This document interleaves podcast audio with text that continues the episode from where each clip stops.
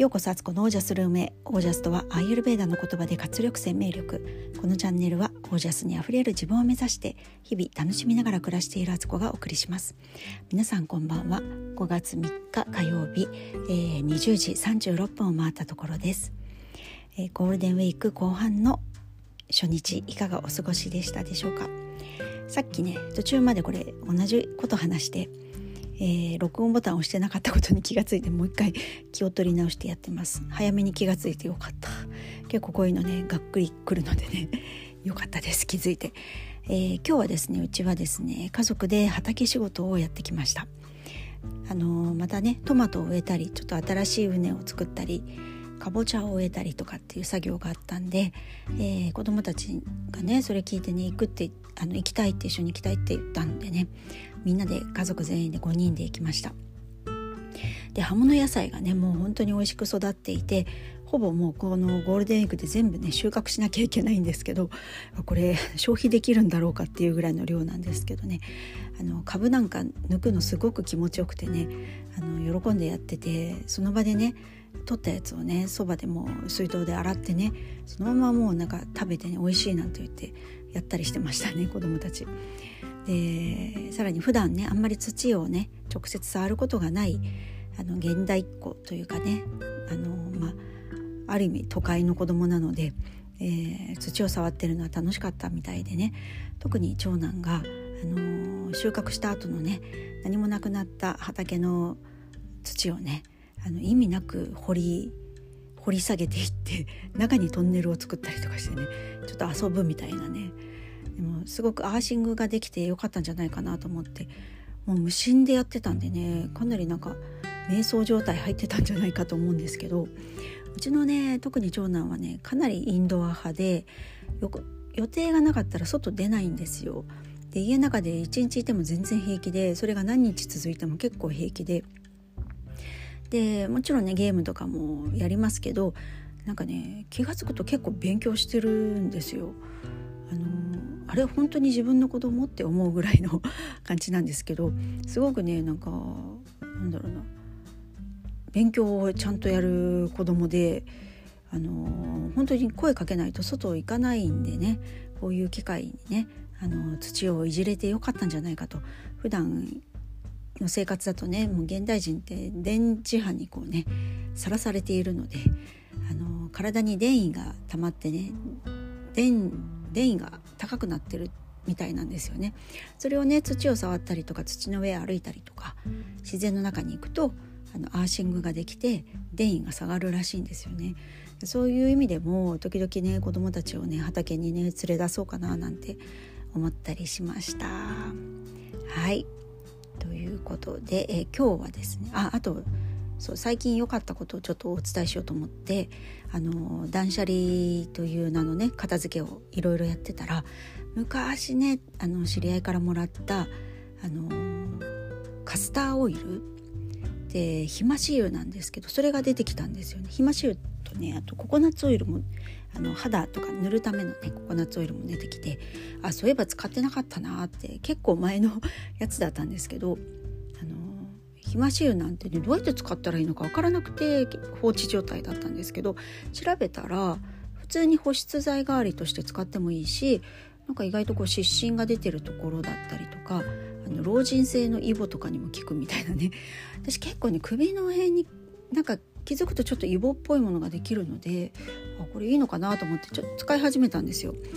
でねそのオイルが私基本的にはいつもごま油太白ごま油をねあのオイルマッサージの時でも使ってるし普段のスキンケアでもね乳液代わりに使ってるんですけどそれと比べるとすっごい粘度が高いんですよあのカスカスターオイルっていうのはねでもドロッとしてて瓶から出しても本当にトロトロというかねあれ何と似てるんだろうな。ほんと蜂蜜ぐらいの粘度がありますね。それをねあの本当少量でいいので手のひらとかに取って、えー、顔とかねあの首周りになじませてるんですけど最近それでねすっごい肌の調子が良くて本当に保湿効果がめちゃくちゃ高いんですよ。それだけあの粘度が高いから。あの肌の上にねこうステイしてくれる感じなんですよね。でこう眉間のシワとかねあのほうれい線とかのとこにもしっかり溜まっといてくれる感じでなんかそこのね凸凹がちょっとねあの平らになってきたような気がしないでもないみたいなねどこまであの本当か分かんないですけどそんな感じのねあのテクスチャーでねとっても使い心地がいいのでああカスターオイルいいんだなっていうのを改めて発見したところでした。乾燥がねすごくひどい人とかは本当におすすめのオイルですね。はい。あとねそう片付けしてたらねホメオパシーのキットもいっぱい出てきたんですよ。あのホメオパシーってあのレメディと言われる砂糖玉にあの毒と言われるようなものををものって逆の効果もあるというか毒ってことはそれと真逆のいい効果もあるって言われていてあのその毒をねもう何億どんだけ分の1だっけちょっと忘れちゃったんですけどあの希釈して希釈して希釈してもその毒素は入ってないんだけどそのエネルギーだけ波長だけ残るみたいな状態にしたものを砂糖玉に転写してそれを舐めると、えー、体があのその毒は体には入らないんだけどそのエネルギーが入ってくるのでそれによって体があ何か異物が入ってきたというか体に良くないものが入ってきたってことは免疫を上げなきゃっていう意味でいい形でこう作用してくれるっていうものがねあってでもまあ一時ねちょっとホメオパシーを使ったことでなのかあの因果関係は本当に証明はできないとは思うんですけどちょっとねあの赤ちゃんが亡くなるみたいな事故があったことでホメオパシーってすごい叩かれてもうあの全然、ね、表にはほとんど出てこなく昔はね結構上り調子でこう広がっていた特に産後のお母さんとか子育て中のお母さんとかにね薬じゃなくて我が子をこうねあのなんかちょっと症状出た時にパッとレメディーをあげたりとかするっていうのであったんですけど今はねもうあんまりななんか鳴りを潜めてしまいましたけど、あのでもね私は別にこれいいんじゃないかなと思ってるので普段使ったりとかしてたんですよ昔ね。であと子供にもちょっとねなんかお腹痛いとか言うとなんかじゃあこれちょっと舐めてみるかみたいな感じであげるとすごい喜んで砂糖みたいなもんだから喜んでね飴みたいな感じで子どもたちも取ったりしてたんですけどその存在もねすっかりね、あのー、洗面所の奥の棚に入れっぱなしで忘れてたんですけどあそうだそうだレメディー持ってたんだと思って改めてね、あのー、キット見直してでホメオパシーの本も読み直して今の自分に必要なものないかなと思ったらね結構ね今の自分たちに必要なレメディー3種類ぐらい見つけて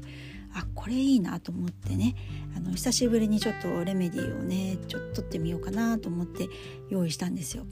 でそれをね最初用意してこの3つだと思ってねあの瞬間的にもうすぐそれをね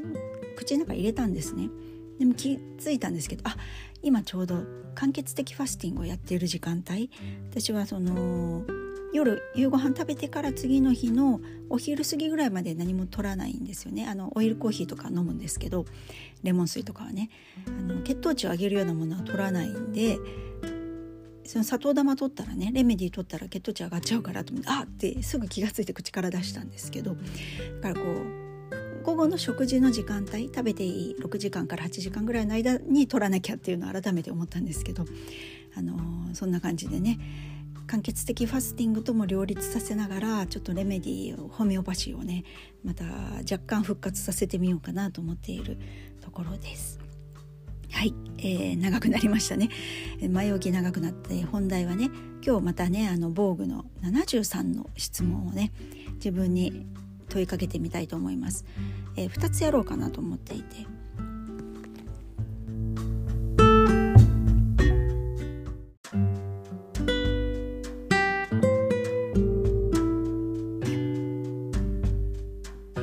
はい、え、長女が入ってきて一旦中断しましたけどすぐね分かって出てってくれました。ありがとうって感じで、えー、1つ目の質問です、えー、これは、えー、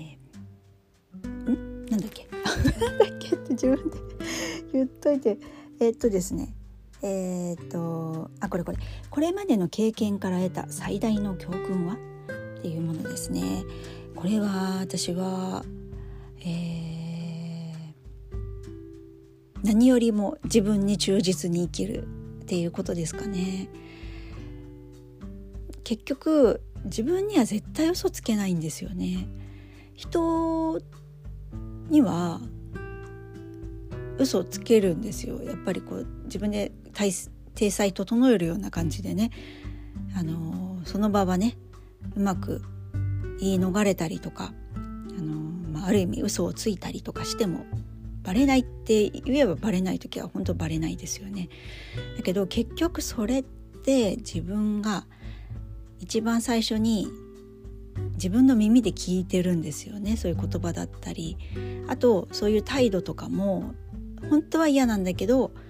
ニコニコするみたいなねことも自分の内側では分かってるはずこの違和感って絶対に振り払えなくて自分と切り離そうとしてもね無理なんですよ。なんかそう思った時にねなんかああもう本当どこに出てもどんなところで丸裸になっても自分自身でいたいなって私は本当にあの心底思ってあのそうできない時もいっぱいいっぱい今まであったしこれからもある時はあると思うんですけどそれでも根底にはね自分自身に忠実に生きたいと思ってるんですよ。でそれをね周りの人がいくら笑ったりとかねそのそのね私がやってることとかそんなこと今頃やってるの？とかダメじゃんとかって言われたとしても自分がこれが自分には合ってるとか自分にとってはすごく心地がいいっていうことはすごそこを大事にしたいんですよね。だから自分を裏切りたくはないっていう思いはめちゃくちゃ強くてこれはでもどっから来たのかなもともとそういう気質はあったんですよね。なんかこう自分は自分というかあの飾らないでもうもうこれが自分じゃんっていうでそんな自分が好きじゃんみたいな風にね思えてたところはあったんですけど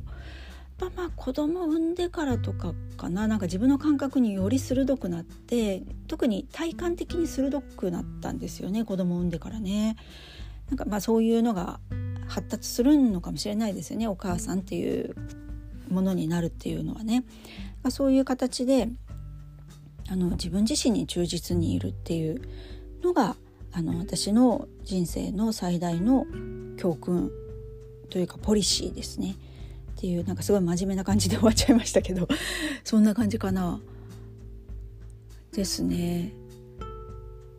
あとは太陽と月に即して生きるってことかな。本当にあの太陽が出たら目を覚まし、えー、日が沈んだら家に帰ってゆっくりしてもうすぐ寝るみたいなね。そういう暮らしがやっぱ一番ねなんか幸せになっていく道筋なんじゃないかなって太陽から離れて大地から離れては生きられないって大地から離れては生きられないのってありましたよね映画でジブリのね「ラピュタ」でね。本当にそうだと思うんですよね。やっぱ大地と太陽と月自然の中で生きるっていうことかななんて思ったりして。そんな感じですね。はい。では次の質問です。えー、っとなんだっけ。また完璧のデ完璧なデートはだったはず。ああなたにとって完璧なデートとは？これはですねあの独身時代だったらっていう話を一つ。で今だったらっていう話をそのデートを一つ言います、えー、独身時代だったら。そうですねあの午後ね午後うん2時か3時ぐらいに落ち合いましてお茶をして素敵なねちょっとラウンジだったりアフターヌーンティーっぽい感じでねお茶をしそっから夕方、えー、映画かあのミュージカルとかなんか感激系のねクラシックのコンサートでもいいですしそういうのを見に行くと。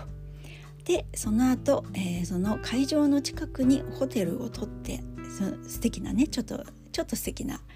あのホテルを取ってラブホテルじゃなくてね 素敵なホテルを取ってあってそこで、あのー、ゆっくりねその余韻を味わいながらそのクラシックのコンサートだったりね映画だったり何でもいいんですけど余韻を味わいながらあのゆっくりお部屋でね部屋でくつろいでで、あのー、夜もゆっくり眠ると。で朝になったらこっからが大事なんですけど あのお相手は仕事だったり何かの用事でね私より早く起きて私を起こさないように静かに早く起きて書き置きをしてあってねゆっくり寝てねみたいなレイトチェックインのあの手続きがしてあるからゆっくり準備すればいいよみたいな感じで書いてあってで私は朝日とともにね起き上がるんですよ起きるんですよ。であそうだそうだもういないんだってであのその書き置きを見て「ふむふむ」と「ありがとう」みたいな感じになってであの、朝からねちょっと朝風呂に入ったりとかして身支度をゆっくり整えて、えー、ホテルを後にするっていう。これはですねあのだいたい寝起きって相当素の自分になってるしあのー、あまりあまりねこう見られたくないというかね美しいものでもないような気がするのでそこはね相手がさっと去ってくれるみたいな。であの綺麗な思い出の中で お互い過ごしてで朝バタバタしなくてねゆっくり準備して自分の時間を持ってねあのゆっくりトイレにも入りたいしねなんかそんなねまだちょっとドキドキする相手がいたらねトイレでもね大きい方とかできないじゃないですか。それでねお腹苦しくなっちゃったりとかしてねお腹膨満感みたいな状態になったりとかしてたらねもうなんかね100年の恋も冷めてしまうというかねそれからねなんかこっそりトイレでしたつもりがね大きな音でおならをしてしまったとか言ったらもうこれはだから恋愛の話ですよね。まあ、結婚したらそういうことはねそんな当たり前じゃん人間だものみたいになるからいいんですけど 結婚前はねちょっとそういうロマンス見させてくださいって感じでそういうちょっとねずっと一緒にいるっていうのは多分しんどいんですよ。あの一人の時間くださいってあなたも一人の時間を持ってくださいってそこで自分一人であの終わらすことは終わらしてっていう感じで あの綺麗な綺麗で美しくありたいみたいなところですかね。それがまあ独身とかだったらっていうあの妄想ですね。あのこれが例えば年配になって、まあ、配偶者がねパートナーがもう先立ってしまったとか言って自分一人になった時でも私はもうねなんか誰かと、うん、結婚するとかなんかこうずっと一緒に暮らすっていうことよりは自分自身は自分自身の世界を持っていて相手もそれを持っていてでちょうどいいところを一緒にいるっていうねなんかそういう付き合い方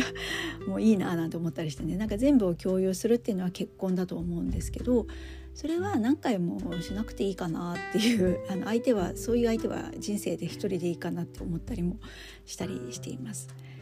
そしてあのそのね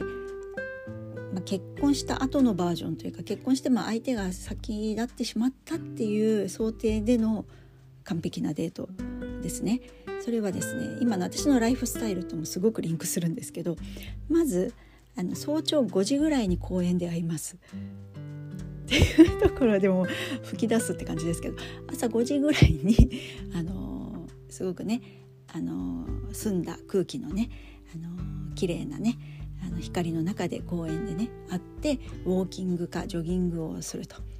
でちょっとストレッチとかやったりとかねで歩きながらいろいろ話したりあの鳥に餌やったりとか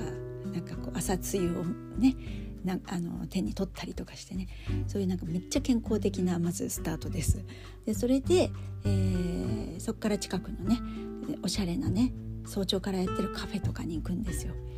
でそこであの、まあ、コーヒーとかですかねもう私はちょっと朝ごはん食べませんので、まあ、相手が食べても別にいいんですけど私あのコーヒーを飲み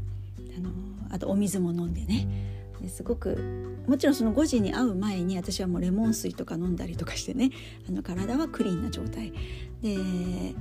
瞑想とかもし終わっててね。それで5時から一緒にウォーキングとかジョギングをしてその後あのおしゃれなカフェで、えー、コーヒータイムを取ると。そこでいろんな話をしたりまったりする時間をとって。で、えーでもそれでお別れでもいいんですけど あのバイバイでも全然いいんですけどあのお昼ぐらいまでねあの近場のなんかお店とかちょっとショッピングするとかねなんかそれか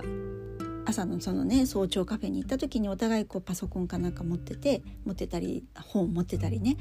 あのなんだろうノート持ってたりとかしてパソコン仕事するでもメールをするとかなんかでもいいしあの、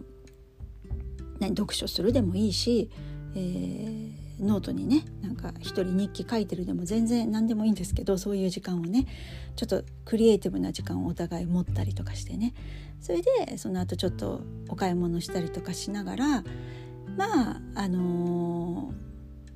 ー、その先ももうちょっとって言ったらランチしてもいいかなとは思うんですけどあのランチするとしてもあのサラダが美味しいサラダがいっぱい山盛り出してくれるお店だったら行くけどあの普通にイタリアンとかだとちょっといけないかもしれないですね 私。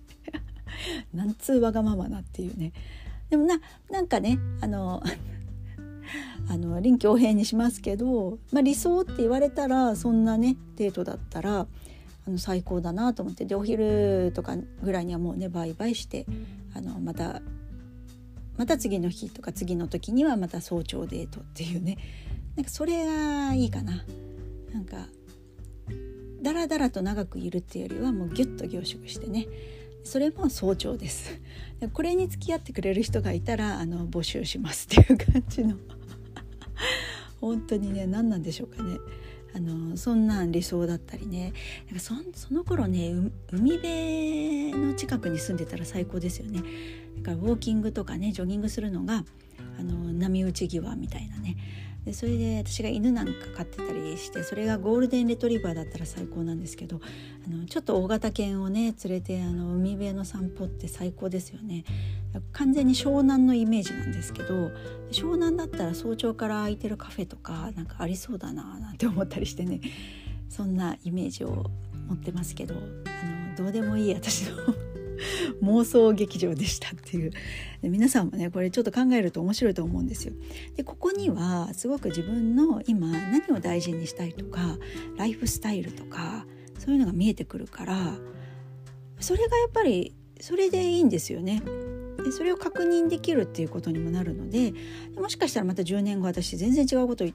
うね理想のあのデートを言ってるかもしれないしねなんかあのたにこれあの妄想するといいかもしれない 妄想自由ですからもうどんだけ理想を描いたっていいわけだしあのねなんかだから私ね全然お金のかかることそんなにやりたくないんですよ今ね別にね。まあ、ちょっとその独身時代のデートって言ったらちょっとホテル代とかね感激代とかかかってますけどまあ、それはそれでね、まあ、それは独身時代の話であっても独身時代過ぎましたので あのそれはあのよくって今後のあの早朝デートはねすごくいいなって思いますね。そういう相手いるかしら？そういうあの私の早起きについてこれる人いるのかなっていう感じですけどそんな感じです。はい、う、笑っていただけたら幸いです。皆さんもぜひねちょっと妄想してみてください。はい最後まで この放送を聞いてくださってありがとうございました、えー、それでは皆さんの暮らしは自ら光り輝いてゴールデンウィーク後半もオージャスにあふれたものになります。オージャス妄想列車は本当に楽しい。